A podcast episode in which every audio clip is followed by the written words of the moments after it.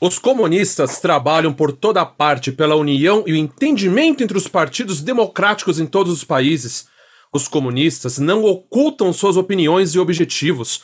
Declaram abertamente que seus fins só serão alcançados com a derrubada da ordem social existente. Que as classes dominantes tremam diante de uma revolução comunista. Os proletários não têm nada a perder nela além de seus grilhões. Tem um mundo a conquistar. Professores sem classe de todos os países. Univos!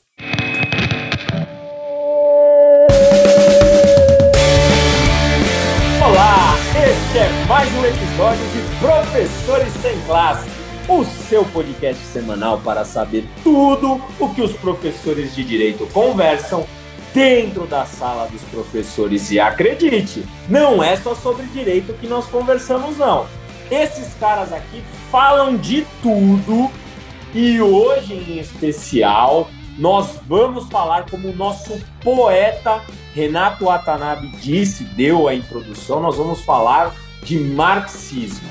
Hoje estou aqui eu, Gabriel Bressan, o meu presidente André Pinto, Renato Watanabe, que já declamou muito bem esse tema, e vamos receber um convidado especial para falar conosco a respeito de marxismo. Segue a gente no Instagram, no Facebook. A gente nem tem Twitter, mas abre lá um Twitter fake para nós e começa a postar como se fosse a gente. Segue nos principais agregadores de podcast. E vamos para o assunto de hoje, que é marxista, marxismo, com o nosso querido professor Vitor Baral. Seja bem-vindo, Baral. Muito obrigado aí por Poxa. abrir um espaço na sua agenda. A gente, assim, a gente finge que os integrantes são convidados também. Pois é, mas eu estou tão lisonjeado aqui de estar, de estar nessa, nesse encontro hoje, não como, não como, comunica, não como participante, mas como entrevistado. Ah, um prazer enorme estar com vocês, não os conheço ainda, enfim, vamos em frente, né? Vamos fazer esse bate-papo bacana aqui na frente e depois a gente volta à nossa normalidade. Mas eu quero saber o seguinte: tema básico para a gente começar a nossa conversa, porque eu sinto falta disso. Uhum. Mas no, no boteco, se eu te perguntasse assim no boteco, Paral, o que, que é socialismo? O que, que é comunismo? Explica para mim a diferença, como é que é isso?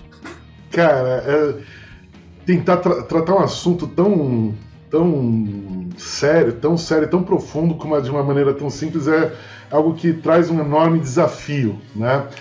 O comunismo, o socialismo, tem uma, eu vou tentar resumir no assunto pelo, pelo, pelo, pelo lado antagônico, que é a questão do capitalismo. Né?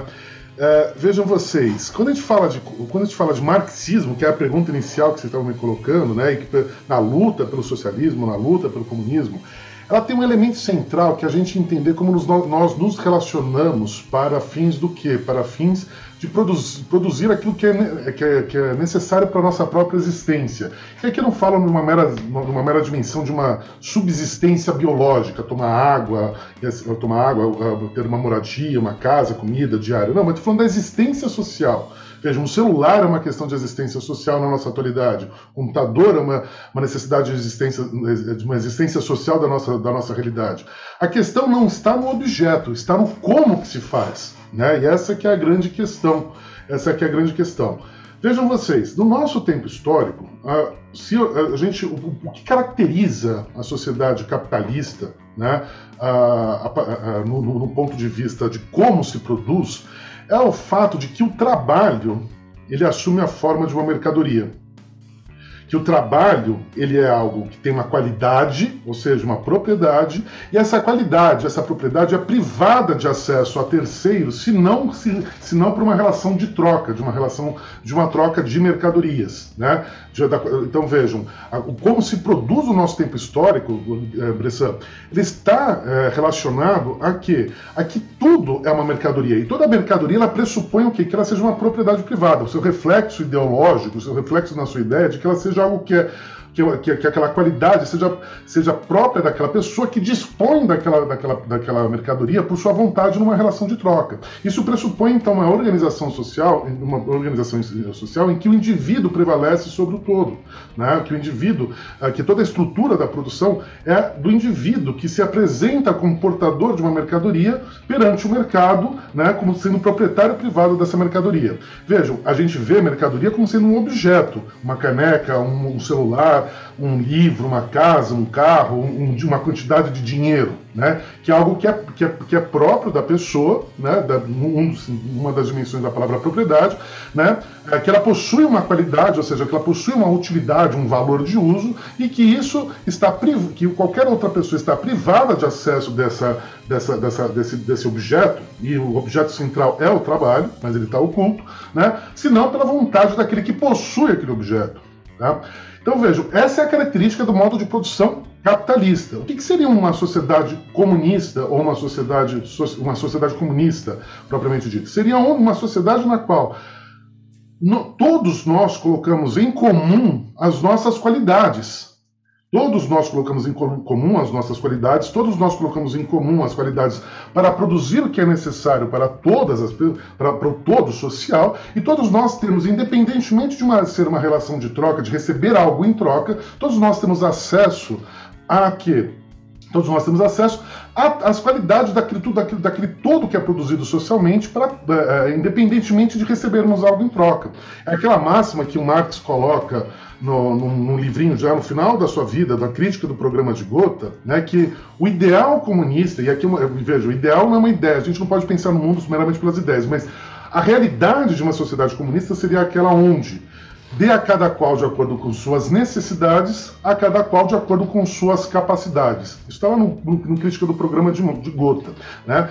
Porém, a gente, a gente, nunca, chegou, a gente nunca chegou nesse ponto nos últimos 200 anos. Em nenhum momento da nossa história dos últimos 200 anos se alcançou, esse, se alcançou essa máxima de se colocar em comum todas as nossas qualidades, né? e onde todos pudéssemos participar de tudo, do, do, do, do todo produzido, né? do todo produzido de, uma, de, modo, de modo comum a todos, de acordo com as nossas necessidades e capacidades.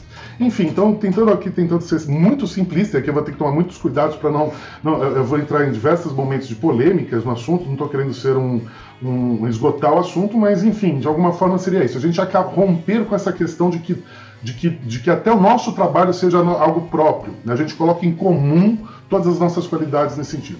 Agora, a sociedade capitalista não se caracteriza meramente somente por conta da questão do trabalho como sendo uma, uma mercadoria, uma propriedade privada, mas a sociedade capitalista se, se organiza pelo, pelo fato de que o modo de produção capitalista pressupõe uma produção constante de mais valor e essa apropriação constante de mais valor não ser socializada como um todo. Né? Isso gera distorções, né? isso vai gerar, isso gera distorções tais e quais em que, é, que a gente já teve algumas situações históricas equivocadas. É, no fim das contas, você de certa forma já respondeu uma dúvida que as pessoas costumam ter bastante. Né? Na verdade, não é uma dúvida, é uma má informação porque sempre quando nós falamos em comunismo, socialismo, enfim, qualquer alternativa de organização social que seja diversa da, do capitalismo, uhum. geralmente as pessoas já ficam com medo, achando que vão perder o seu carro, vão perder o seu celular, vão perder o seu computador, sendo que a questão não é exatamente você, é, a questão do ter, você ter o computador, você ter o celular. Sim. Mas a questão também acaba envolvendo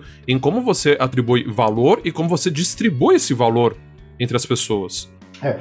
Veja, Renato, ótima colocação. E essa é uma discussão teórica muito grande, a questão do que é valor. Né? O valor ele só existe. Quando a, gente fala, quando a gente fala de valor, algo vale tanto, algo vale tanto, ela sempre se dá num contexto de uma relação, de uma troca mercantil. De uma relação de troca mercantil. Quanto vale X, quanto vale Y. Esse valor é algo que é intrínseco a uma relação de, uma relação de troca. O problema. De, desculpa, desculpa interromper você, claro, desculpa claro. mesmo. Mas para quem está ouvindo, apenas um parênteses também, que quando a gente fala valor, nós não estamos falando de preço. Isso são coisas diferentes. Sim, são, são conceitos diferentes. A forma como nós calculamos também é completamente diferente, né? É, o preço é expressão, o preço é uma expressão de valor no, no, dentro da realidade na, da, da, relação de mercado, né? A questão é a seguinte, é que tudo que se produz no nosso tempo histórico, ele se produz para troca, se produz para circulação. É uma relação antagônica, é uma relação de contrários. O que é valor para um é não, um não valor para o outro. Então vejam, se eu tenho uma casinha, um sítio que eu cuido de galinhas, é, faço, eu pego o ovo, planto a minha alface, lá, lá, etc e tal, e eu, e, eu, e eu consumo diretamente aquele, o que está naquele sítio, isso, aquilo lá não é uma mercadoria. Aquilo lá não é uma mercadoria. Seria uma mercadoria, por exemplo, que se eu produzisse os ovos, as galinhas, e eu não consumisse, eu, eu não consumisse elas e colocar e somente a produzisse para quê? Para colocar lá à venda no mercado para fazer uma relação de troca, né? para uhum. fazer uma relação de troca mercantil. É aí que surge o valor. O valor é sempre uma relação, uma, o valor mesmo já desde Aristóteles, né? O valor é, ele sempre se estabelece numa relação uma relação entre objetos, mas essa relação entre objetos, o problema de Aristóteles, que até o Marx aponta lá no Capital, no, no, no, no livro 1 do Capital, é que Aristóteles não conseguia deduzir exatamente o que, que viria a ser valor e dinheiro naquele contexto, porque no tempo de Aristóteles a sociedade, o modo de produção era escravo, a partir da escravidão.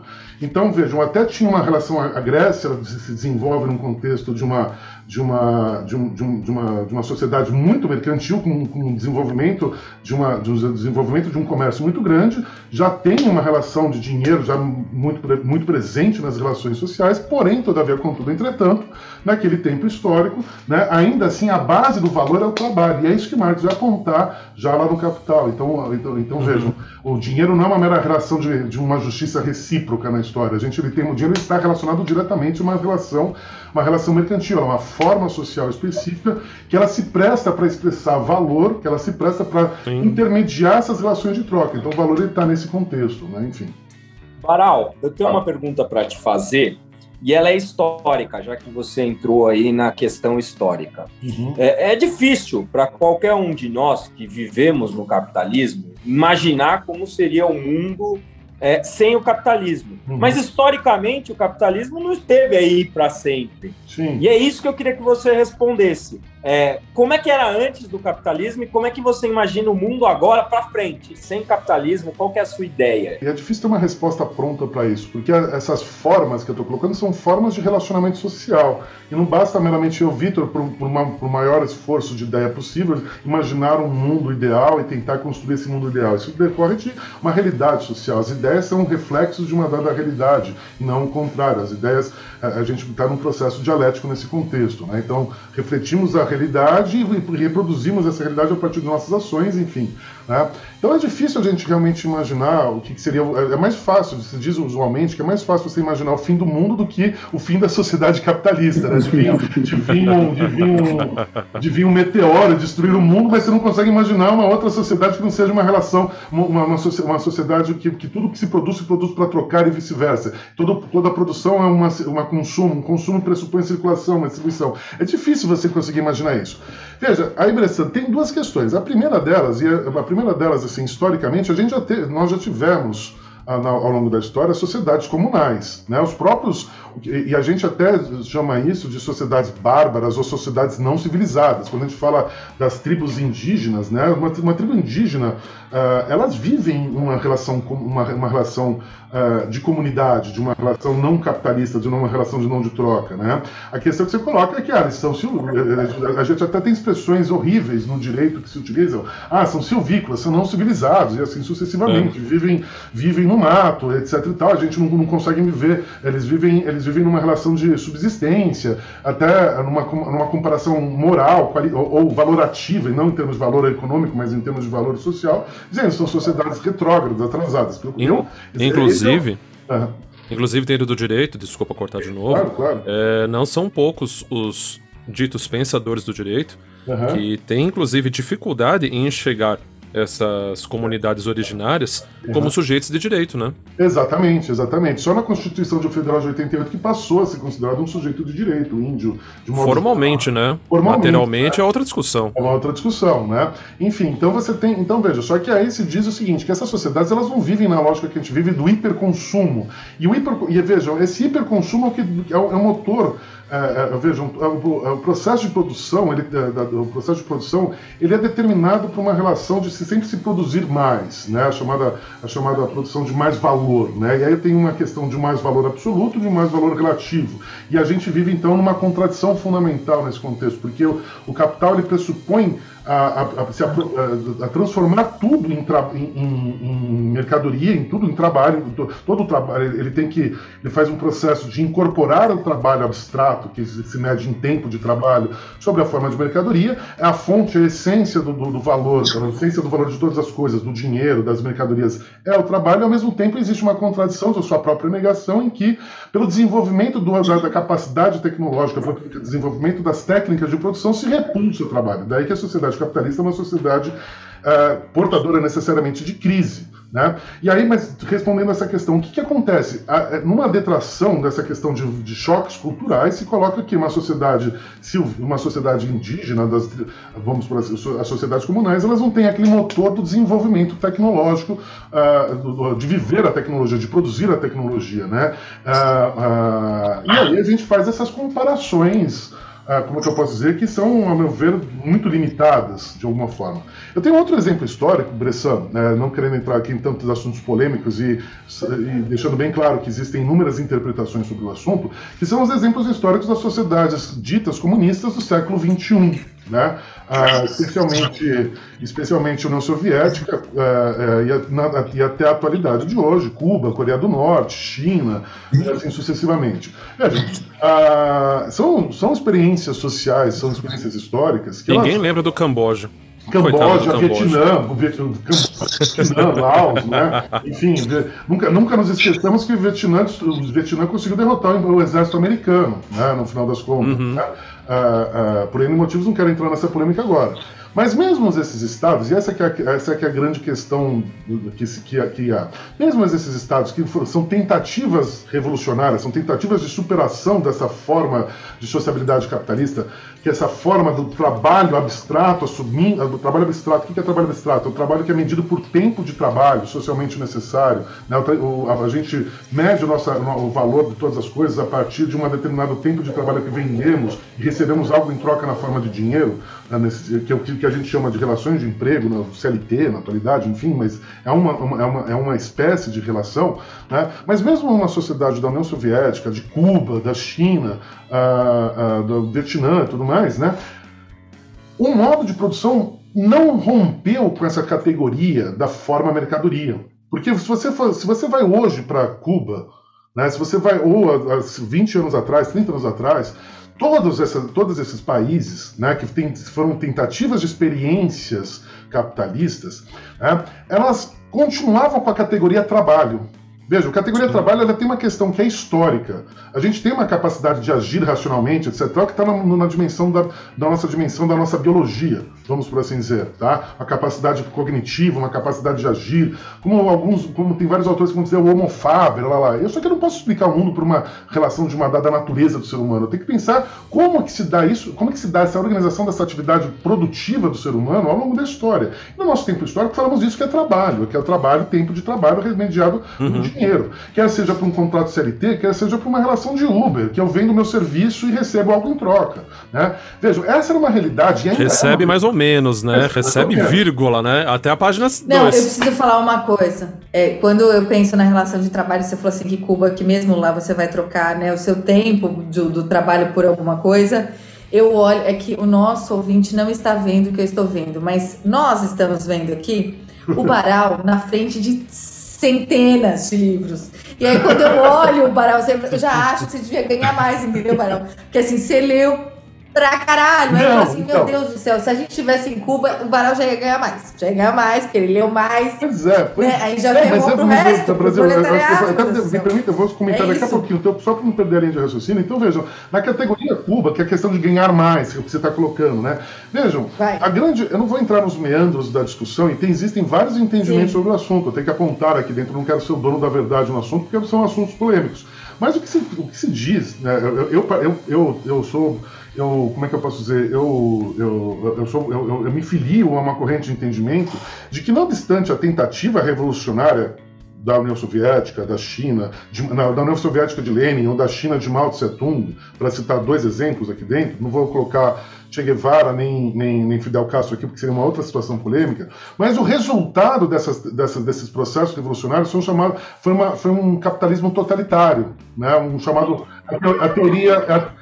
A, é, exatamente. Não, o Putin. Isso, não, é isso que eu ia falar, porque você tem o Putin. Você tem Putin, você questão... tem Coreia. Alguém comanda. Mas a né? questão né? não é a política, Brasil. A questão o poder é do trabalho dos outros. perder né? na política. Hoje, né? Se é o Putin, se é o Stalin, se é o Mao, se é o, o, se é o Lula, se é a Dilma, se é quem quer que seja. Tudo é bem, então vamos chamar de Estado? É que o Estado mas, então, mas, de tal, o Estado coreano. Mas Brasil, a questão não é essa, a questão, é, a questão não, não é a política, a política vejam, e essa é uma questão também muito interessante, né, que eu instigo, eu estou aproveitando a tua pergunta para a gente instigar outras formas de raciocínio. Né? Eu, tenho um amigo, eu tenho um grande amigo, um grande companheiro meu, que é o Camilo Honor das Caldas, que ele escreve um livro que é fundamental para entender o que eu vou dizer agora, que é a chamada Teoria da Derivação. Vejam, da a, a, mercadoria é o que estrutura a nossa relação social. A forma mercadoria é o que reestrutura a nossa relação social.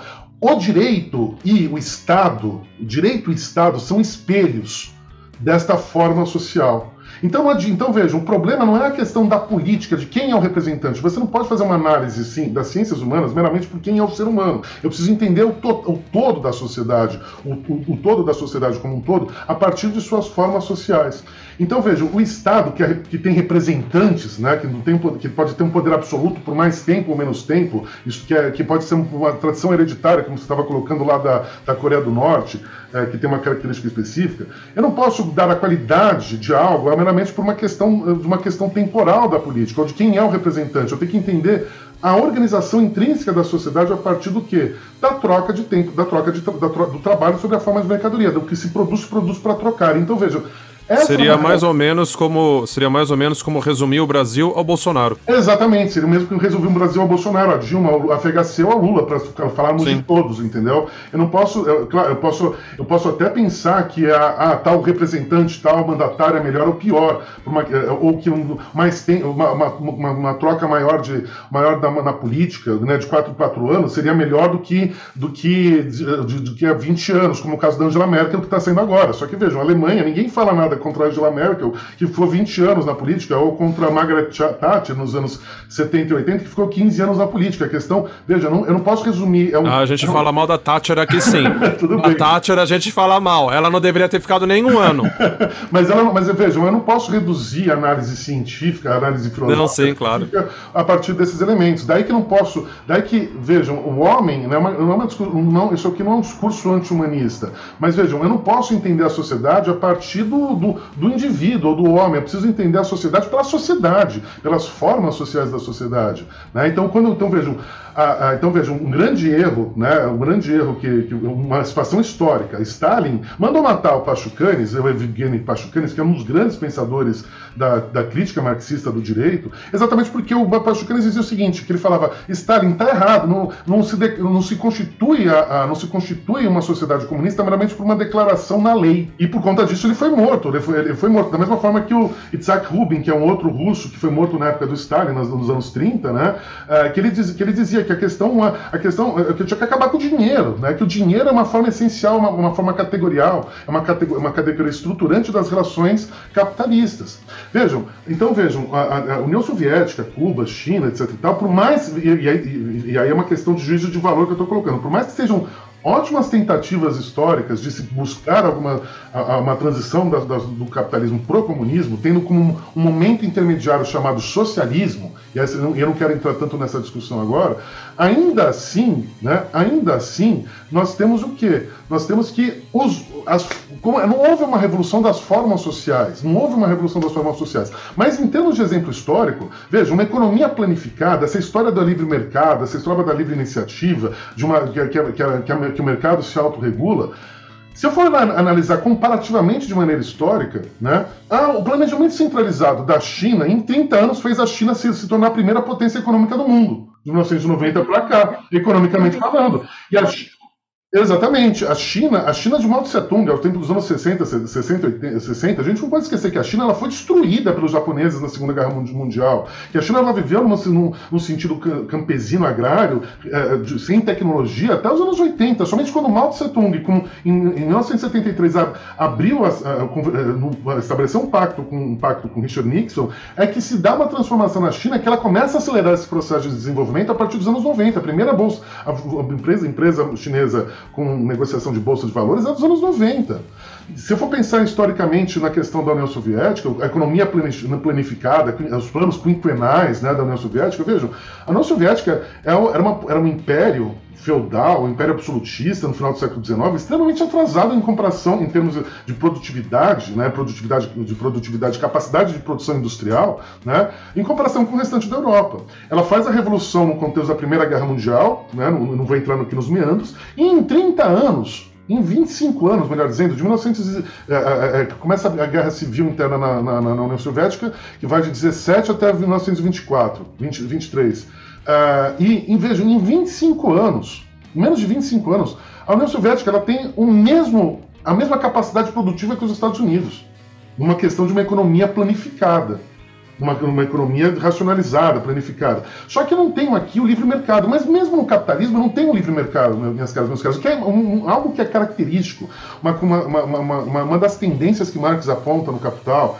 especialmente no livro 3, e o livro do Capital é extremamente difícil de ler, é a questão da tendência à concentração de mercado a partir do que? A partir da queda tendencial da taxa de lucro. Eu não vou entrar no conceito, de, na, complexidade, na, na complexidade desse, desse, desse conceito, mas existe uma tendência no capitalismo, nesse processo de inclusão e exclusão de força de trabalho, de que taxa de lucro caia. Para fazer com a contratendência à taxa de lucro, eu preciso aumentar a massa de lucro. E uma das formas que eu aumento a massa de lucro é concentrando o mercado. O ponto que o, que o capitalismo ocidental adotou uh, como válido nos últimos, nos últimos 100 anos, desde, a, desde Henry Ford, desde o caso Rockefeller e, depois Henry Ford, é que não, eu não posso ter um monopólio absoluto, que é o caso do Rockefeller nos Estados Unidos. Mas se mantém o quê? Alguma aparência de concorrência em oligopólios. Então eu tenho. Eu ia comentar isso que é o capitalismo vende a ideia do, do livre mercado, mas, não tem mas a, a tendência é justamente o contrário. É você concentrar o mercado em oligopólios, que é exatamente, exatamente. o que a gente vê hoje com empresas gigantes que têm atuações em diversas áreas. o entretenimento é muito marcado por países. isso. É o que a gente tá vendo, é o que a gente está vendo atualmente na questão das, da, dos streamings. Já está havendo um processo de concentração Sim. de mercado. Vejam, isso em todos os setores da economia. Não, e tecnologia, imagina, tecnologia, é, no celular, comunicação, tudo. Exatamente. Daqui a pouco essa plataforma que a gente usa vai ser comprada por uma grande. E aí você fica. E aí o cara. E aí vejam, a relação é de ganho-ganho. Quem vai ganhar o quê? Então eu vou fazer um unicórnio. E que, vai, que o unicórnio vai vender muito caríssimo. É questão do, do, do, do, do empreendedorismo da nossa atualidade. Vamos apostar no unicórnio. Enfim, a questão é que existe uma tendência. Não pode, vejam, e as relações, eu não posso estabelecer todo esse processo de análise a partir de uma relação meramente economicista. O que que significa o economicismo? Que seria uma questão meramente matemática, 2 mais 2 é igual a 4. Não!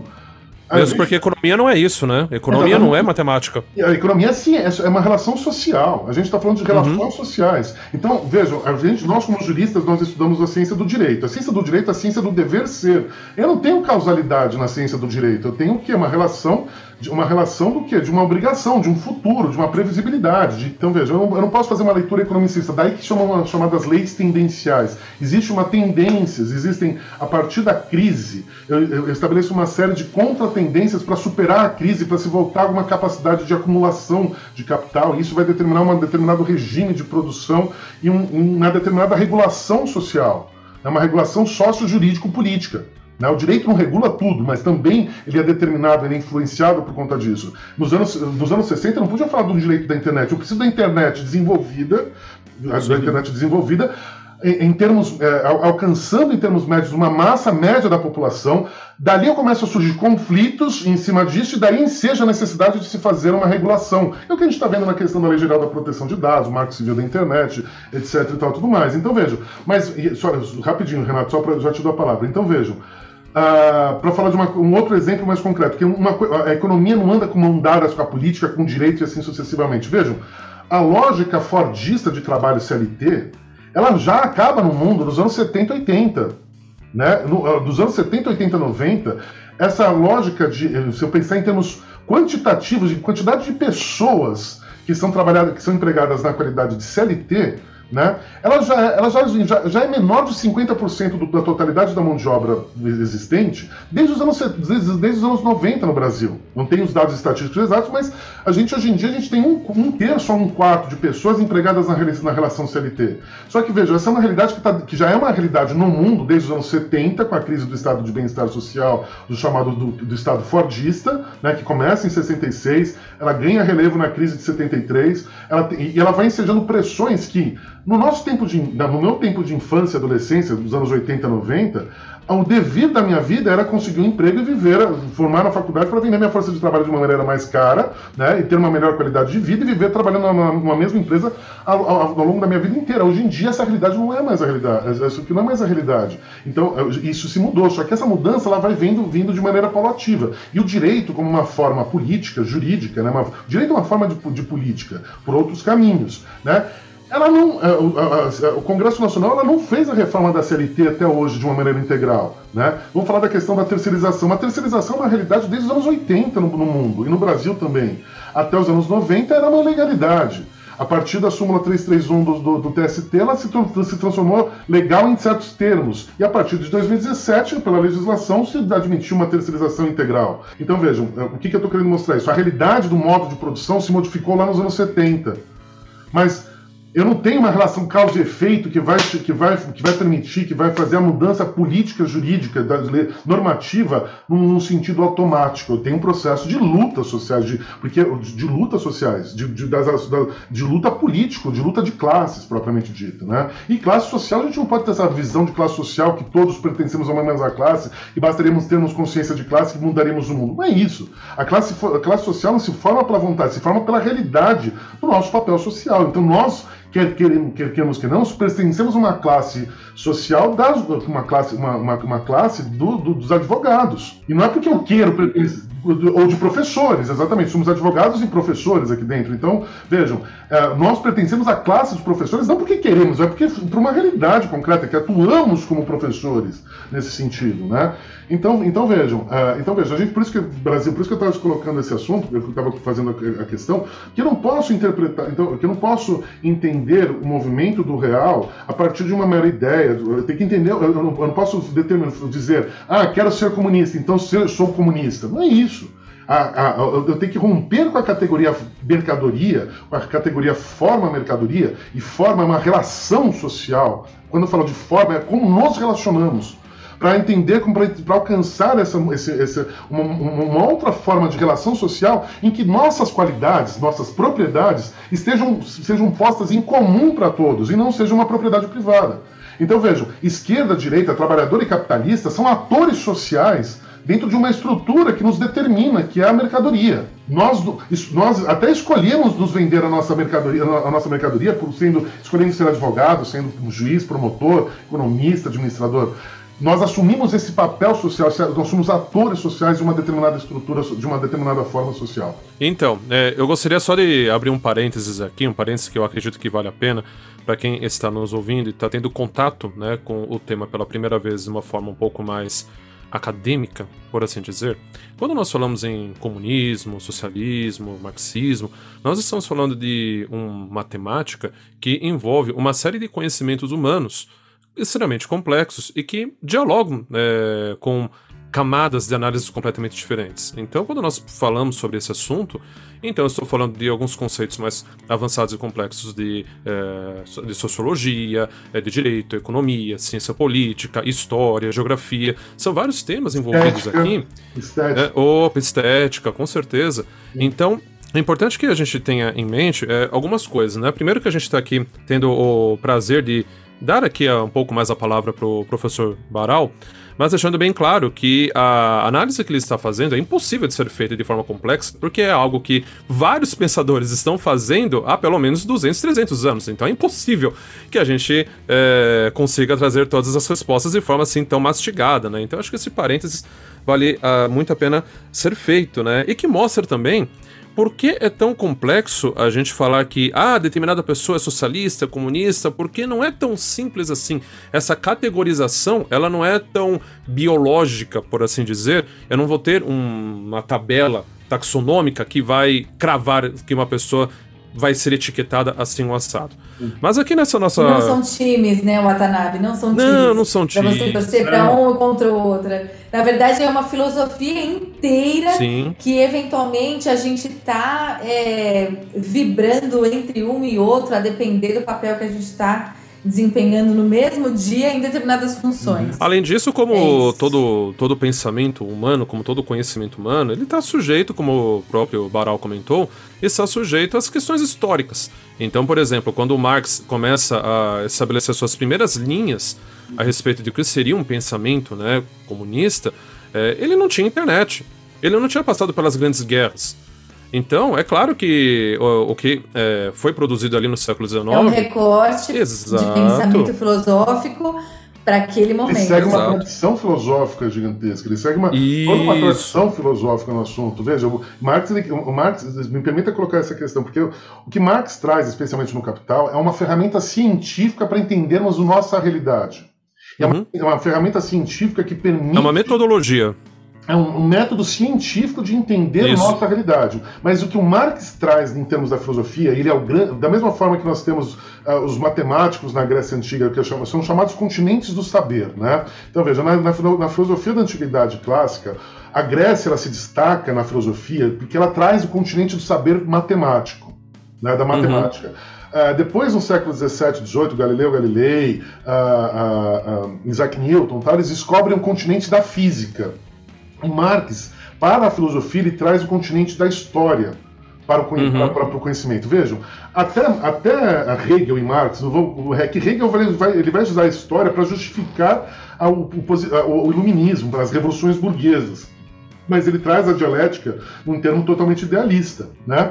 Ah, ah, ele traz um- quem vai desenvolver isso de uma maneira mais adequada é Marx, colocando a história, o- o que, que- que as ideias elas não são universais, que elas não são ahistóricas, mas que elas, as ideias elas, elas refletem uma dada realidade. A razão é, é uma razão que a gente chama de razão, é uma- um reflexo de uma dada realidade, de uma dada realidade de como que se produz, a legitimar o, o como se produz, né? Então, então vejam vocês. E aí, e aí a questão que o movimento das ideias é um movimento histórico a partir do real, não a partir da ideia pela ideia propriamente dita. Falando de uma maneira, tentando colocar isso de uma maneira muito simpl- simplória. Então daí o, o grande, daí a, a grande questão na filosofia em Marx, a- da- na, na filosofia em Marx, o grande destaque da, de Marx é esse descobrir, né, entre aspas, né, muito entre aspas, a história como a história como uma forma de conhecimento, como uma forma de, de conhecer a verdade das relações sociais. Daí que eu não posso dizer que, muito embora eu use a mesma palavra direito romano, que o direito romano seja o mesmo do direito capitalista da nossa sociedade. Por quê? Porque no direito romano a base real da, da, da produção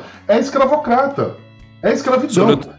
Ainda- Além ainda disso, o direito romano, a gente está falando de quase dois mil anos, um ano né? atrás, exatamente. Ainda que eu tenha algumas tradições que se perpetuam a partir do digesto, do codex, de alguma forma, ainda assim, a base do real do direito romano é que não, não, não- tem autonomia da vontade, não tem, não tem autonomia da vontade, essa esse livre-arbítrio, ou seja, esse- essa ideia de liberdade. Eu tenho uma escravidão que dá a base, a base do real da, da, da, da Roma Antiga, ainda que a Roma Antiga, por sua estabilização, por sua extensão territorial, por, sua, por, por um processo de paz social que, se, que tem nela, nessa estabilidade da Roma Antiga, ela se perpetue por mais, quase, por mais de mil anos e ela tenha tido um comércio mais desenvolvido entre diversos povos. Ainda assim, a base do real era a escravidão. No nosso tempo histórico, a produção é voltada para a troca, para a relação mercantil. Daí que nosso trabalho assume a forma mercadoria. E daí que eu não posso fazer uma comparação direta entre o direito capitalista e o direito humano. Posso até pensar em alguma palavra, ah, direito, na, tra na traditio, ah, ah, ou então na, na, na- questão da pena, propriamente dita. Mas, Mas aí é uma, uma mera reaproveitamento de palavra. Exatamente, porque eu vou, eu vou ressignificando determinadas práticas sociais. Da mesma forma que a gente usa terno, no, nosso, no, no tempo imediatamente anterior ao nosso, absolutismo e feudalismo,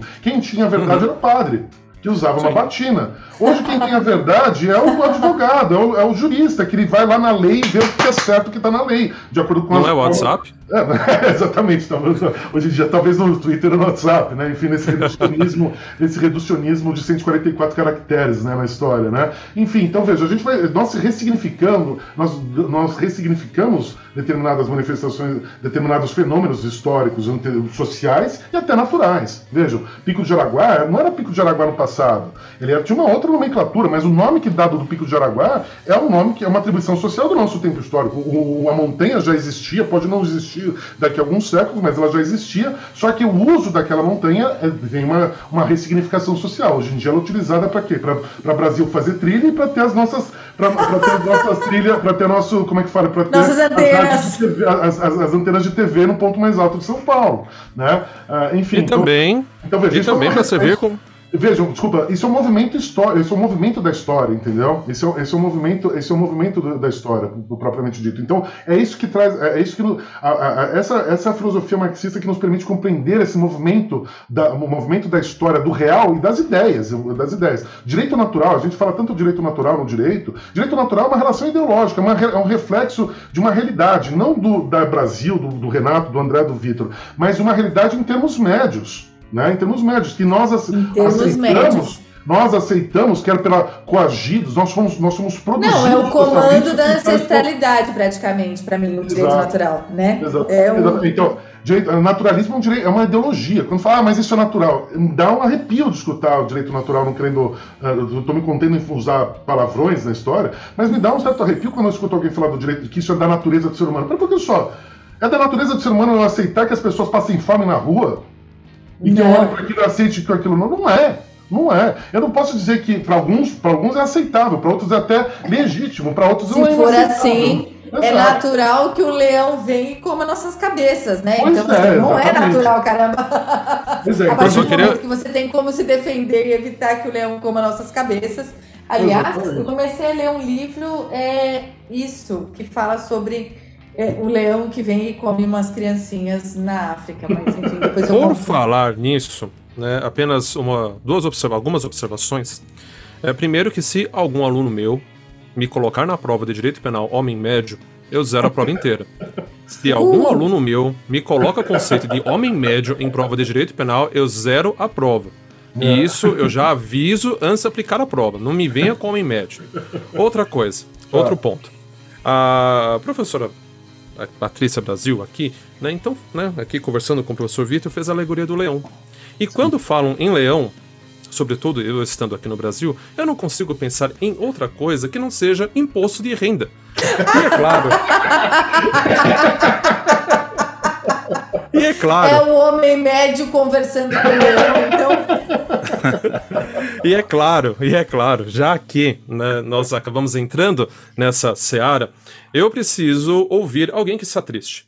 Alguém que está triste porque a luta de classes, que é um conceito central também dentro da ideia né, da, das teorias marxistas, é algo que entristece realmente. E o nosso querido professor André está triste por conta da luta de classes. Ele está um pouco mais quieto hoje, ele está um pouco mais cabisbaixo hoje, mas eu gostaria de ouvir as palavras daquele que estuda aquela área do direito, que seria, em tese, mais propícia a dar condições a iguais. Do Estado, né?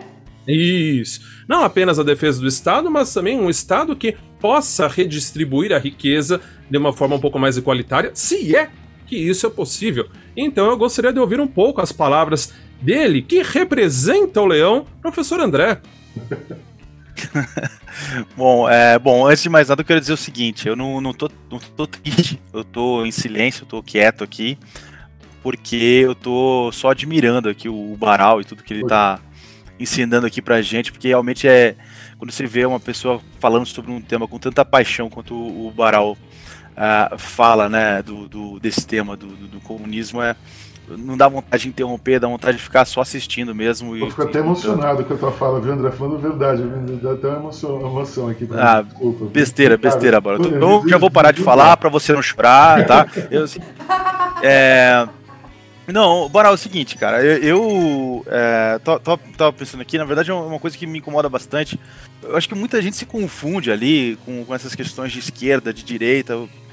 É, para mim, e eu não sei se é, eu, eu tô também fazendo um, tenho uma noção muito simples da, da, da coisa, mas para mim, quer dizer, o sujeito ele ser de direita, ser de esquerda, está relacionado ao, naquele momento que ele está sobrepesando valores, né, o que importa mais para ele, se é o valor da liberdade, se é o valor da igualdade, né? E eu acho que muita gente acaba se colocando e se dizendo, né, de esquerda, de direita, é, sem levar em consideração nenhum desses valores, né, de liberdade ou de, de igualdade, acabam é, dizendo, olha, eu sou de esquerda porque, é, enfim, eu sou de direita porque eu é, sou contra o aborto, eu sou de direita porque eu sou, é, enfim, contra o, a união é, homoafetiva ou outras coisas, outras questões que não, não, não, não estariam relacionadas diretamente à, à, igualdade ou à liberdade, ou esses valores não seriam determinantes para dizer se essa pessoa é de esquerda ou de direita.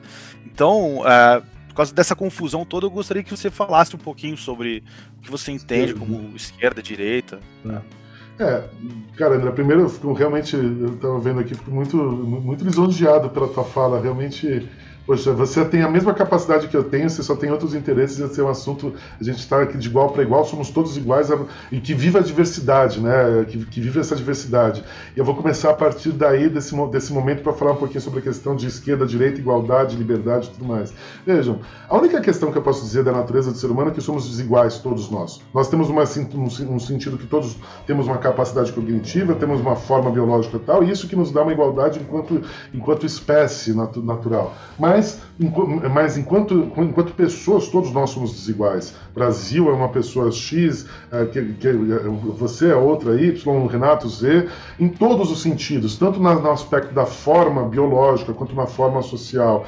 E a gente tem que viver essa, a riqueza dessas desigualdades que nós temos. Né?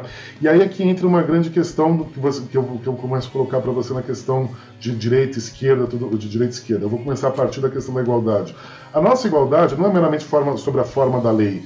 A lei, o que, que ela reflete? Ela reflete duas dimensões, uma ideológica e uma, e uma real. A, a, a ideológica é que nós todos temos, somos iguais porque todos temos racional, uma dada capacidade racional, uma dada capacidade cognitiva, né? Nem e, todo mundo. Nem, enfim, é, com, com graus distintos, mas todos, nós, mas todos aqui teremos, nesse plano ideológico, poderíamos de alguma forma assumir uma dada ah, tá. autonomia, de alguma forma, uma dada autonomia da vontade, né? Nós poderíamos exercer a nossa vontade de maneira livre, de alguma forma, né? Para nos escolhermos nos relacionar, para quem que nós venderemos a nossa força de trabalho. Essa é uma dimensão totalmente ideológica que ela não é verdade, não é absoluta, ela é relativa, não é meramente perante a lei, ela é uma, é uma questão, é uma questão que é, um, é uma, uma, uma, condição, só rapidinho, é uma condição estru, é uma questão estrutural para essa, essas relações que na superfície das relações sociais se realizem, que é, que é a troca mercantil. Não existe troca mercantil uma relação de imposição, de uma, uma, uma, uma situação de, de, de supressão da vontade. Então vejam, daí que a gente tem essa, esse predomínio da ideia do direito natural, da liberdade, da igualdade, né? da liberdade, livre-arbítrio e igualdade, perante, igualdade de vontade, que todos são reconhecidos como tal perante a lei. Isso é a dimensão ideológica nesse sentido. A dimensão do real da igualdade, André, é que todos nós somos portadores, nós todos nós temos uma capacidade que ela é explorada. E daí o senso da exploração do nosso tempo histórico, que a exploração, que a exploração é do nosso trabalho. Veja, no, no, da nossa atividade, na nossa atividade produtiva propriamente dita. Né? Então, veja, numa questão da escravidão, eu, eu exploro essa capacidade produtiva é, pela força, pelo domínio da força direto. No sentido feudal, na Europa continental, só me da Europa continental, né? É, você explora isso também de uma forma direta, porém por uma ideologia de um, de um servir a Deus, de um, a um determinado Deus. Mas eu quero falar disso, desse, dessa exploração. Você está falando lá do, da escravidão, mas se você colocar uhum. somente o desequilíbrio entre homens e mulheres, é assim, Sim, a, a, a, capacidade produtiva da mulher é reproduzir e criar os filhos. Isso, Sim. economicamente, vale muito pouco. E aí o homem. Não vale nada. É Obrigada. É. E aí vem o homem. Não. E assim, assim, a sua, a sua contribuição para a sociedade, você vai vender o seu tempo, que se será explorado pela sociedade, na hum. produção, hum. na intelectualidade, é, no, no, trabalho, na, na industrialização, na força. Entendeu? Então, assim, aí já está estabelecido. Então, assim, homens, o seu valor é de 0 a 100. Mulheres, seu valor é de 0 a 10. O teto é 10, porque você não pode fazer mais do que 10. É isso. Isso recente, né, Brasil? Isso recente, porque até, até os anos 60 a mulher era. A mulher era, era, era podia ser professora, até os anos 80, até os anos 80 a mulher não podia ter CPF, né? Isso. E veja, ela não recebia Só nada em troca. Então, veja É, exatamente. Existem autoras, assim, tem uma grande amiga minha que é a Thailise Leite, que ela é muito, que ela trabalha esse assunto do ponto de vista da chamada nova crítica, da, da, nova, da nova crítica do valor, que é da Rosvita Shows e do Robert Curso. Recomendo muito ler, depois eu te mando o livro dela. Tem uma outra autora também que trouxe um aspecto polêmico recentemente, uh, que, é, uh, que, é, que é do The Caliban the Witch, agora eu vou esquecer o nome dela, que ela vai apontar que essa é uma forma de acumulação primitiva, porque é, um, é uma acumulação de valor sem, uma, sem a contraprestação. Né? Então veja, a questão, da, da questão da mulher. Mas eu não quero fugir tanto nesse assunto. Então, veja, a gente é uma, é uma forma de patriarcado, uh, de uma exploração absoluta, uh, de uma forma de exploração triplicada da mulher mesmo. E hoje em dia, mesmo quando a mulher entrando no, no, processo de trabalho, e eu sei de você, Brasil, você tem dois filhos, né? Você trabalha como advogada, dá aula e ainda vai cuidar dos filhos. E você não recebe nada pelo trabalho dos seus filhos. E ainda tem gente que vem falar o seguinte: ah, não, porque só. É um absurdo a mulher, é um absurdo a mulher ter filho e ficar seis meses recebendo salário de graça. Desculpa, então quer que, que ela não tenha. Veja, e mesmo em termos capitalistas, isso é uma, é uma distorção gigantesca, mas eu não quero entrar nessa Tem situação. gente que defende o salário menor, tem gente Exatamente. que fala que o salário deveria ser reduzido porque é. a capacidade de produção é menor, então Exatamente. então proporcionalmente Aliás, deveria eu aqui pagar menos. dizer que a minha capacidade de produção é menor, né? Ah, vai a Gente, a gente, a gente pandemia com uma e a gente, num contexto de pandemia, com uma capacidade de produção nunca inigualável no mundo, a gente, a gente, vê, a gente vê esquerda e direita, esquerda satisfeita com uma, com uma ajuda mensal de 400 reais, 600 reais, do mínimo do, mínimo do possível. Desculpa. 600 onde? Caiu, é, né? É, caiu, né? Enfim. Então vejam, então vejam, é, então, então vejam. Aí é que eu vou começar a entrar na questão da resposta do André na questão da direita e esquerda. Vejam, vou tentar fazer uma alegoria aqui. Batman não existe sem o Coringa.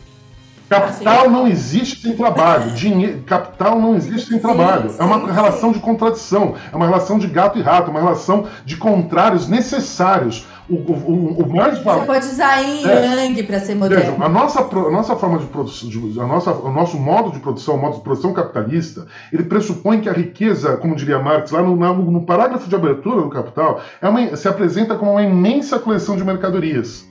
A mercadoria é a célula fundamental. Então vejam, como é que, a questão é como que eu, eu, eu, o que se produz, se produz não é para atender necessidades de uso do nosso, da, das nossas necessidades do dia a dia. O que se produz é para produzir dinheiro. Então vejam, é muito comum, nos anos, vai, é muito comum a gente ver gente jogando, queimando alface, jogando alface. Eu, eu fico indignado, para não ficar em termos históricos, eu fico indignado todo dia que eu vou na feira aqui do lado de casa, e que termina a feira eles jogam alface no chão porque não foi vendido. Vejam, o que se produz não se produz para atender as nossas necessidades. Isso, é, uma, isso é, um, é um acaso se eu vou atender ou, vou, ou não vou atender as nossas necessidades. O que se produz, se produz para ganhar dinheiro. E isso quer seja o grande capitalista, quer seja o, o, o empregado, o vendedor da sua força de trabalho. Essa relação, veja, quando a gente fala de esquerda e direita, André, a gente está falando de uma relação que é uma relação de contrário necessária, uma contradição necessária que dá o movimento da história. É uma, é uma contradição em movimento.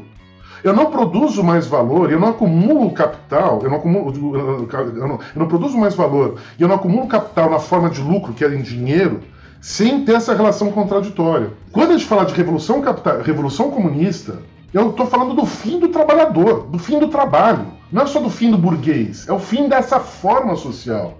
Então vejam, se eu vou pensar em termos chulos, nenhum dos dois está certo, nenhum dos dois está errado. A questão, no final das contas, que é que se dá no contexto histórico, a partir da tradição da Revolução Francesa, é que a burguesia ficou à direita e, a, e, os trabalhadores ficaram à esquerda. Os girondinos ficaram à direita, os girondinos ficaram à esquerda, os jacobinos ficaram à direita. O contrário, perdão. Né? Ah, ah, não, tá certo, tá certo. Nossa, agora me deu tilt, perdão.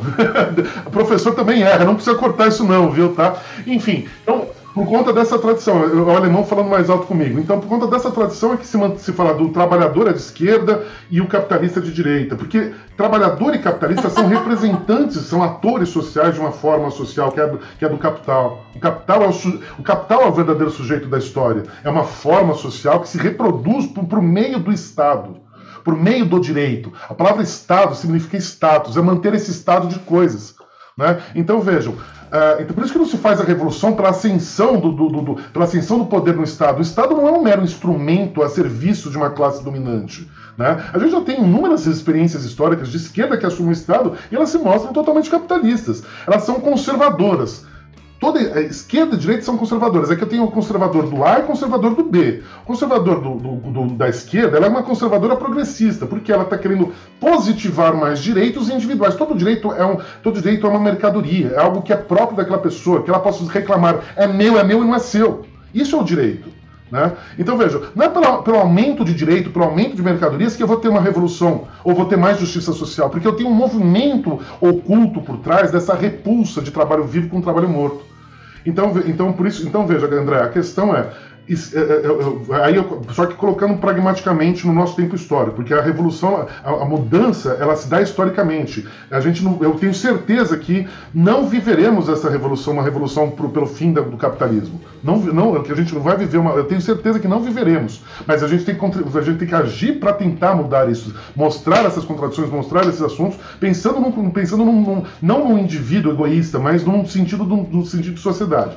Então vejam, daí que eu coloco para vocês com muita tranquilidade isso eu já me resolvi há muito tempo. Eu já tive a ilusão de que. Eu já tive essa ilusão. Eu comecei no marxismo há muitos anos atrás pelas contradições do real. Eu, come, eu larguei o direito uma, um, anos e anos da minha vida por conta de um momento que eu tive que fazer uma reintegração de posse, em que eu coloquei na rua 400 pessoas e eu choro quando eu, lembro dessa história, por conta de defender uma empresa que tinha sofrido uma puta injustiça numa guerra, uma, uma guerra comercial internacional. E eu larguei o direito e falei, nunca mais eu quero estar no lado errado da história. Eu fiquei lá apanhando dos movimentos que estavam lá dentro, falando assim, que está errado, que tirar a pessoa daquela, daquele prédio lá dentro, lá dentro, uh, vivendo aquelas condições desumanas dentro de uma ocupação de movimentos sem, de movimentos sem, teto, de movimentos sem teto, isso em 2005. E eu fiquei apanhando lá dentro por conta disso. Não é o direito que vai resolver o nosso problema. Não, só que, em termos pragmáticos do nosso tempo histórico, né? Eu, entre o trabalho morto, entre um objeto e uma pessoa, eu prefiro muito mais a pessoa. Eu estou defendendo o trabalhador, o trabalhador vivo, mas eu sei que a lógica, eu sei que as estruturas, as políticas públicas que são feitas por meio do Estado para distribuir riquezas, elas têm um limite histórico. Porque o, o, que se, o, que se, o que importa, o que tudo nos determina em última instância na nossa sociedade, é a produção e acumulação de riqueza. E num determinado momento, eu preciso, num determinado momento se justifica por questões sobredeterminadas que o Estado seja um maior distribuidor de riqueza. Em outros momentos, eu tenho se justifica que o Estado seja um acumulador de riquezas para entregar essa riqueza do povo e dar para o capitalista para ele voltar ao processo produtivo. Então, então, então, então é, para voltar ao processo produtivo, eu estou tentando resumir ao máximo um conceito extremamente complexo no assunto. Então vejam, mas ainda assim eu luto pelo pela pessoa, pela pessoa, não pela não, pela, não pelo dinheiro. Eu, eu, não, não, pelo dinheiro. Ainda, ainda, ainda que eu saiba que ainda que eu saiba que é uma contradição, que, que, que o limite desse que o limite do, do benefício que isso pode ser feito é muito limitado. Eu estava aqui quietinho, admirando o nosso Baral falar até agora, mas eu quero saber se ele já respondeu se o socialismo é utópico ou não. O pessoal fica falando que isso, todo socialista aí é utópico, que isso nunca vai acontecer. Esquerda caviar. Né? É, e eu quero que você me responda né? essa provocação dele. Cara, eu respondo isso, assim, isso é tão, eu, assim, eu sei que não é você, Bressan, tá? Mas eu vou dar a resposta direta. Isso é, isso é, é, é, isso é tão raso, essa discussão é tão rasa, né, de alguma forma, né, e que ela, e ela, e ela é contrária ao próprio capitalismo, a própria, a própria lógica capitalista, né? Se eu for pensar, por exemplo, num Henry Ford, né, o que que o Henry, o que, o que, que o Henry Ford e o Fordismo se destacaram? Porque é, uma, é algo que era revolucionário ao seu tempo, uma revolução intermediária do capitalismo, né, onde ele dizia o seguinte, eu quero que o meu trabalho trabalhador possa ter a capacidade de comprar o que, ele produz. Essa é a lógica do Fordismo, né? A produção em veja, só que essa era a ideia do Fordismo do chamado estado de bem-estar social, né? Então veja, ah, ah, então veja, socialismo, eu, não, eu, não, eu confesso para você, vocês que eu não sou uma pessoa que tem muita profundidade de conhecimento sobre esse debate, tá? Existem inúmeras discussões, especialmente no século XX, né, de como que eu faço a transição do capitalismo para o, para o comunismo, e que o socialismo seria, de alguma forma, uma, uma fase intermediária, uma fase intermediária do, uma fase intermediária entre o capitalismo e o socialismo. A questão não, é, só que a questão não é essa, porque não existe, porque a, a gente está falando aqui no acaso. O acaso é o que a gente não, nada está escrito. Nós, o, o, nós somos sujeitos da história, nós somos assujeitados pelas formas sociais, mas ao mesmo tempo somos sujeitos da história. Então nada está escrito. Eu posso ter a ruína do capitalismo, eu posso ir para o Mad Max. Isso é o acaso. Né? Eu posso, posso da, da ruína do capitalismo, eu posso ir para o acaso do Mad Max. Ou eu posso tentar, de alguma forma, construir uma sociedade comum. A gente não tá. Isso nada está escrito. Você pode ser o Brasil também. pois é, pois é. Então, não está tão longe. E daí, e daí que eu gosto muito até da mitologia, em termos de. religião, eu gosto muito de ler a mitologia grega, né? Eu gosto da, das alegorias do caos e de Gaia, né? Porque a gente vive no caos, né? E do caos nós, nós podemos, no caos nós nos, nos encontramos, nos acasos da vida nós nos encontramos, né? E estamos todos juntos aqui no Professores Sem Classe, né? É, pode ser que no acaso a gente acaba, acaba, acaba criando uma sociedade que seja comum, comum. Não é necessariamente o socialismo, não é, não é, não, então eu não sei dizer necessariamente, por isso que eu estava colocando, eu não, eu não sou uma pessoa que estuda profundamente essa questão da teoria revolucionária. Existem muitos pensadores que, fazem, que tratam desse assunto, dessas, uh, desse momento de inter, entre uma forma e outra. Né? Eu não sei dizer o que é o que é um, o que é outro, mas socialismo ela tem um quê, né? quando a gente fala de socialismo, uh, ela tem um quê que ela, que ela é do, que ela é capitalista, que ela é conservadora, que ela está buscando aqui só meramente socializar, garantir a partir da estrutura do meu, da, do, do trabalho como sendo uma propriedade privada, ela socializaria por meio do Estado. O que, a história já nos mostra que isso não dá certo. A história já, já nos mostra que isso uh, já nos mostra que isso, uh, que a, mera socialização de, dos bens por meio do Estado não, ela tem limites históricos. Ela vai ter limites históricos, né? O estado de bem-estar social que a gente chama tanto depois do pós-segunda guerra até durou uns 20, 30 anos de estabilização. Mas por quê? Porque destruiu o mundo. Foram 100, 100 milhões de pessoas mortas, toda a Europa, toda a Europa e Ásia destruídas, toda a Europa, Ásia e África destruídas, né? Não tinha como piorar. E aí eu gerei uma necessidade gigantesca de reconstrução e tudo mais, então dá uma estabilidade de 20, 30 anos na história. Mas não é a socialização de direitos que vai nos, nos levar a um, a, um verdadeiro, a um verdadeiro mundo que a gente coloque nossas qualidades em comum. Ah. Bom, acho que resumindo tudo isso, a gente está aqui discutindo a respeito do valor do hum. trabalho. É, e aí eu tenho duas questões para te fazer. Primeiro, é que eu acho que em 2021 a gente já, já assimilou que através do trabalho, ou do estudo, ou da formação, ou da uhum. família, o homem, o indivíduo, o ser humano, está aqui na Terra em busca de algum grau de felicidade, de satisfação, de completude e tudo mais. A segunda questão é, é para alcançar essa, essa felicidade, é, olhando aqui para a questão de capital, existe uma necessidade de distribuição de riquezas. Então, como equilibrar essa, essa satisfação? Porque nem, nem tudo. Veja bem, é, você está falando aí do cara do iPhone, não sei o quê, mas nem, é, eu, eu não entendo que a felicidade ou a completude tem a ver Sim. com o iPhone. Tem a ver com as necessidades básicas, em você é, ter, ter o necessário, você ter uma vida digna. Tem mais a ver com dignidade do que com, com grandes. É, mas aí a gente entra no fetiche do, do produto, né? Exato. Porque, veja, Brasil, a nossa. Veja, Brasil, não, você estava falando uma questão. A felicidade e a distribuição de riqueza. Então, mas veja, o Brasil estava falando de uma questão ah, linda, que eu eh, que assim, nessa minha biblioteca aqui atrás. Eu tenho um fetiche por livro, eu tenho um. Eu sou um cons... Veja, eu, eu, já li boa parte dos livros que eu tenho aqui atrás, mas tem muito livro aqui atrás que eu não li ainda. Né? Enfim, eu tenho. Eu, veja, a minha vontade, a minha, minha subjetividade foi constituída a consumir livros, e eu controlo a minha subjetividade em termos de, cons, de consumir livros nesse sentido. Veja, você fala do iPhone. Nossa, a, a, a, você, eu, eu, admiro você, por exemplo. Eu também não tenho essa necessidade de ter iPhone. Mas a gente, e eu vou falar uma questão nesse sentido, a gente é produzido a gozar com o consumo.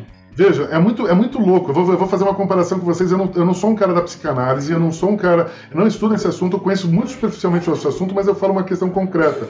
Veja, o, a, a, gente goza quando a gente consome. É muito comum numa sociedade de hiperconsumo como a gente está vivendo que a gente tem um prazer, da mesma forma que um gozar físico de uma, de, de, de, uma masturbação masculina ou feminina, né? De ir numa loja e sair do lado da loja com aquele, com aquele, com aquele sapato novo, com aquele celular novo, etc. Só que, só que veja. Mas é o carro, mas, celular, mas, mas aí, que, mas é aquele que eu consumo que, que é visto, Brasil né? é o seguinte, a gente pode, nós, eu, você, nós estamos até, nós aqui somos muito privilegiados na nossa condição de vida. Nós podemos nos dar ao luxo, ou temos alguma consciência, né, de dizer, não, eu não vou gozar com iPhone, eu não vou gozar com, com, com uma roupa todo dia, consumindo todo dia.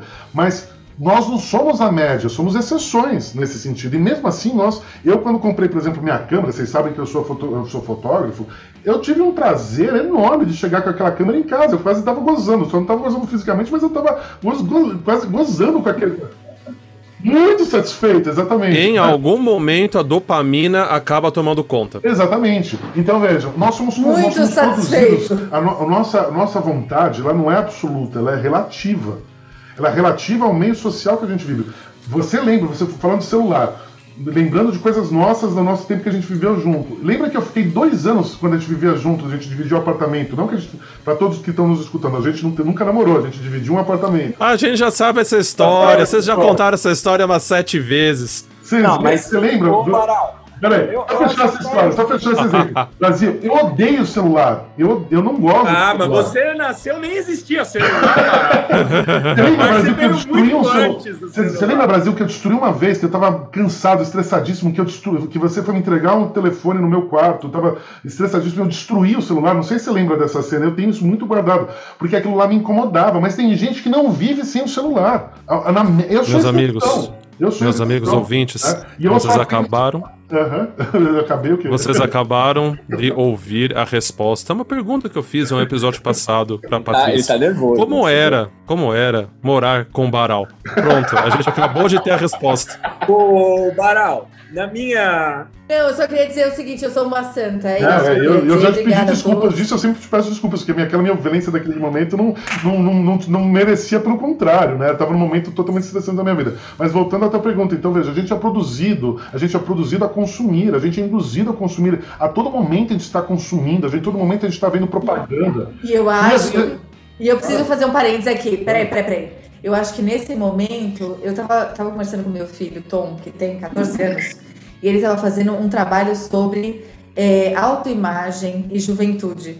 E nessa questão de consumir e felicidade, alcançar a felicidade, o equilíbrio e tudo Uhum. mais, eu vejo que essa geração do Instagram, né, da fotografia, do, do postar, eles esse induzir a consumir está levando uma, uma juventude cada vez mais jovem a consumir planos estéticos, cirurgia plástica, alteração nos próprios O corpos. Valtinho, é pena que o para- Valtinho não tá aqui, porque o Valtinho ele estuda esse assunto profundamente, ele pode falar muito melhor do que eu. Esse processo da produção da individualidade extrema, da estética, desse mundo de redes sociais.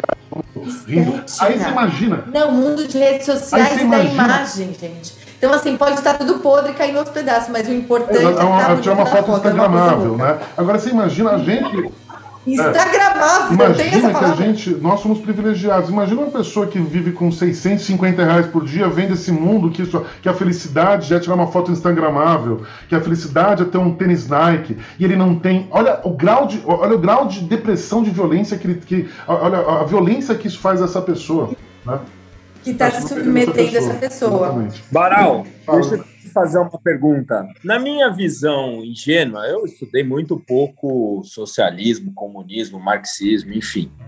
Mas eu sempre tive a sensação de que, óbvio, eu vou usar o celular porque vocês estão falando de celular, mas o exemplo do celular não é o melhor. Sim. Mas a- a- eu tive, no fundo, a sensação de que o marxismo lutava para que todos tivessem um celular. Óbvio, o celular não é o melhor exemplo, mas entenda a ideia. Sim. Que todos tivessem um celular. Por isso essa crítica do socialista claro, de claro. iPhone, Aham. eu acho que não cabia. Era, era a ideia, não, todo mundo tem que ter um celular. Porque só você ou só eu? E eu queria que você falasse, comentasse um pouquinho isso. Essa ideia, é isso mesmo ou não? Olha, é, é sim e não, Bressan. É, é sim e não. É sim por quê? Porque, vejam, ah, é sim por quê? Porque a ideia, resgatando um pouco o que eu coloquei lá no começo, né? Ah, quando, se, eu for, se eu for ter que pensar numa realidade que não existe, ah, de uma justiça social plena, uma justiça real plena, né? a máxima da norma seria o quê? A, norma não seria uma regra pré-estabelecida, eu tenho que analisar um caso concreto. Já começa pra partir dali lembrando de Aristóteles nesse sentido. Mas aí a máxima vem de, de, de Marx, né, no Crítico ao Programa de Gotha, onde ele vai dizer o seguinte: dê a cada qual de acordo com suas necessidades, a cada qual de acordo com suas capacidades. Vejam, se eu for pensar nesse contexto, ho- hoje em dia, não todo mundo tem, todo mundo todo- todo- a, gente, a gente tem uma necessidade de nos comunicar. A comunicação ela é uma questão, não é, é uma questão de uma necessidade real. Né? Quer seja por uma questão supérflua, quer seja por uma questão de produção, de articulação, enfim, tudo mais. Então, nesse sentido, tu- eh, eh, ne- nessa máxima, todos, todos têm que ter acesso ao que. a- a- a- todos colaboram para uma totalidade, têm acesso a todas as questões comum, a todas as suas necessidades comuns. E a necessidade aqui não é só da, da do corpo, mas é da alma, da, da, da, própria, da própria alma. Mas de outro lado eu tenho o quê? De uma capacidade. Então eu dou um exemplo da minha câmera. Tenho uma câmera fotográfica, eu sou fotógrafo. Né? Então o que, que, seria nesse sentido? Todo mundo teria direito a tirar fotografia. Não é, que, não é nem questão de direito. Todo mundo poderia ter acesso a uma câmera fotográfica. Só que eu, Vitor, eu tenho uma, uma qualidade X que é de tirar fotografia. Então veja, a minha, todos podem ter essa necessidade de acessar uma câmera fotográfica, mas uma uma, uma, uma qualidade ímpar com a, com a minha, vai de acordo com a minha capacidade de tirar fotografia. Já, já, já o Bressan, o Watanabe, etc. Não, beleza, vamos tirar, vamos tirar. Vocês também tiram fotografia, mas não, não justifica vocês terem, se é, se é, uma questão de escassez, uma relação de escassez, vocês terem uma Nikon, como eu tenho, uma D750 como eu tenho, frente, se vocês não têm essa habilidade. Mas ao mesmo tempo vocês têm que desenvolver essa habilidade, então você tem que ter a possibilidade de ter acesso a isso. Né? Você tem que ter a, a possibilidade de ter acesso a isso. Big Fone né? tocando. Telefone tocando, eu não sei quem que é. É o Big Fone do Big é. Brother. É o celular que a gente está tanto falando, está se manifestando. É, e o assunto tá bom, mas nós estamos quase chegando ao fim. É o André. Uhum. E a pergunta que precisa ser feita. Alguém quer fazer alguma pergunta antes da minha pergunta derradeira? Eu tenho. Uma perguntinha rápida.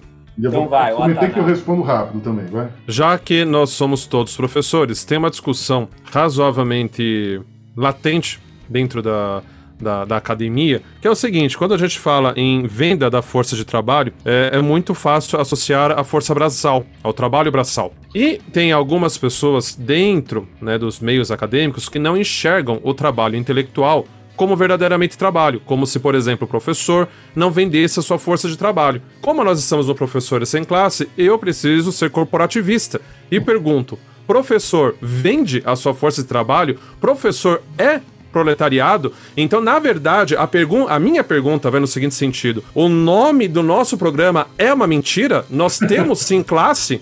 temos sim classe. É uma mentira, nós somos da classe dos professores.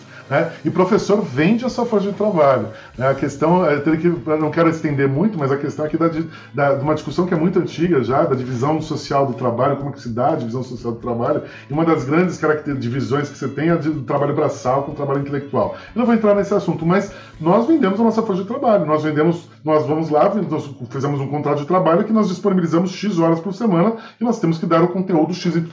Né? Então isso é uma forma, é uma forma mercantil, né? uma, forma, é uma forma Para a pergunta que não quer calar. Agora, cara a cara. cara Por cara. que, Baral, você é marxista? Porra, você quer que eu responda rápido? Isso é impossível na história. Tem que ser rápido, tem que ser rápido. na lata, na lata. Na lata.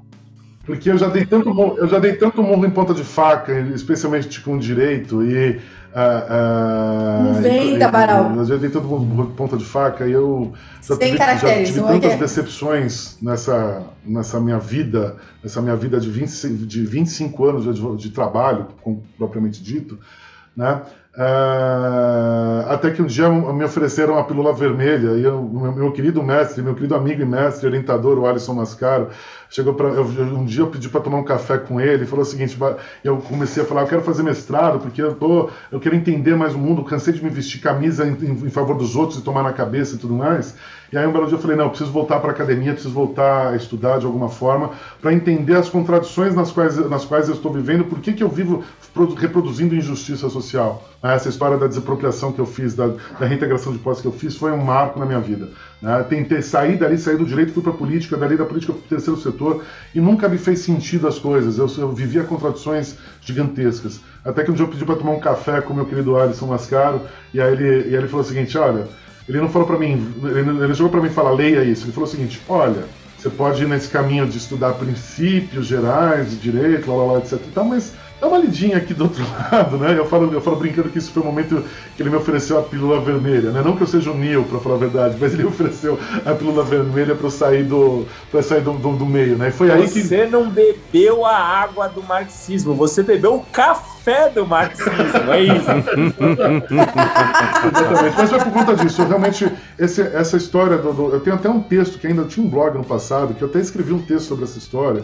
Eu parei com esse blog há muitos anos, mas que eu relato essa história de, eh, com mais profundidade. Foi um momento de cartaz na minha vida, foi um momento de uma. Baral blogueirinho, olha é, só. Sim, ainda tá lá, nunca tirei do ar porque eu não nego o que eu escrevi no passado, né? Mas enfim, mas tem, tem essa história. E esse, essa, essa data foi dia 6 de outubro de 2005, foi uma data ali que eu Falei, nunca mais eu vou estar no lado errado da história. E levei anos e anos, eu levei, veja, eu levei anos para começar a estudar marxismo, eu levei mais seis anos ainda. Eu levei mais seis anos para começar a, a, ler a filosofia, voltar para a filosofia. Então, para meus alunos, falando isso para meus alunos, nunca deixem de estudar. Nunca aceitem as verdades como já dadas, como absolutas já dadas. Sempre busquem uma reflexão crítica real, indo na raiz do problema. Né? É, trabalhem, ajam, etc. Sempre nunca... que houver é. um inconformismo interno, ouça-o. Exatamente, exatamente. Nunca deixem de estudar. Nunca, nunca, nunca se conformem que já que, não, que nunca se conformem com as verdades já dadas, com as respostas já prontas. Façam esse, sempre busquem aprofundar-se cada vez mais. Sempre busquem aquela máxima lá de Rousseau da gente se aprimorar cada dia mais, no, uh, no, cada dia mais, sempre buscando a excelência em todos os sentidos. Uh, então, nesse contexto, é, é, o que, eu, falo para vocês. Foi aí que eu voltei a estudar. Não, eu não, posso negar o estudo de maneira nenhuma. Pelo contrário, né? Pelo contrário. Enfim. Esse foi o Professores Sem Classe de hoje. Não esqueçam que toda sexta-feira um episódio novo vaza direto da sala dos professores para os seus principais agregadores de podcast. Sigam a gente no Facebook e no Instagram. Até a próxima. Tchau, pessoal! Tchau, tchau, tchau. Tchau, tchau. Valeu! Do rio que tudo arrasta, se diz que é violento. Mas ninguém diz violentas as margens que o comprimem.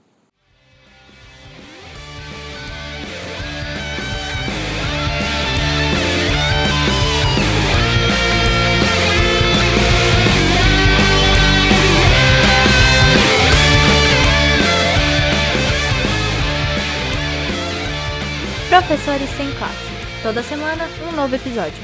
Spotify e Google Podcast. Apresentação: André Pinto, Gabriel Bressan, Patrícia Brasil, Renato Watanabe, Vitor Baral e Walter Andrade. Direção-geral: Wellington Dias. Produção e edição em Comum Media Home.